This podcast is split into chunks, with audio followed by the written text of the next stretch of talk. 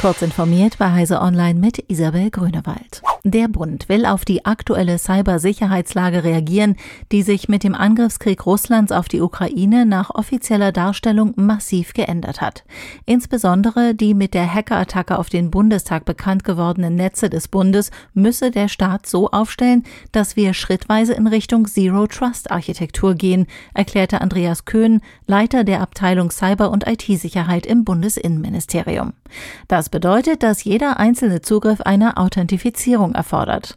Vor allem an Cloud-Infrastrukturen werde der Staat gesonderte Ansprüche stellen, um auch die heimische Wirtschaft zu stärken, stellte Köhn klar.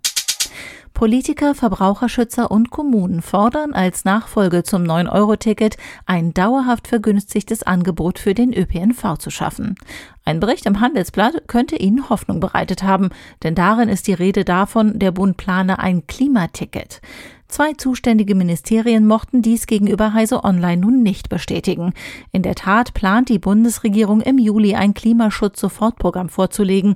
Dazu liefen derzeit Ressortabstimmungen, heißt es aus dem grün geführten Bundesministerium für Wirtschaft und Klimaschutz.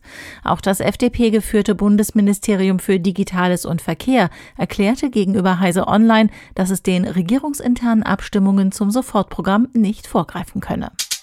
Im Mai lag die Inflationsrate bei 8 Prozent. Das bedeutet, das Einkommen ist 8 Prozent weniger wert.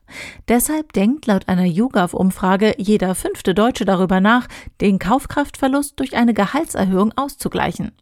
Gehalts- und Verhandlungsexpertin Claudia Kimmich rät von dieser Begründung allerdings ab. Mehr Geld kann man wegen guter Leistung verlangen und nicht wegen einer stark gestiegenen Inflation. Die Informatikerin empfiehlt daher vor Gehaltsgesprächen den eigenen Marktwert herauszufinden. Das ganze Interview lesen Sie auf Heise Online. Sony hat drei neue Headsets unter seinem neuen Markennamen InZone angekündigt.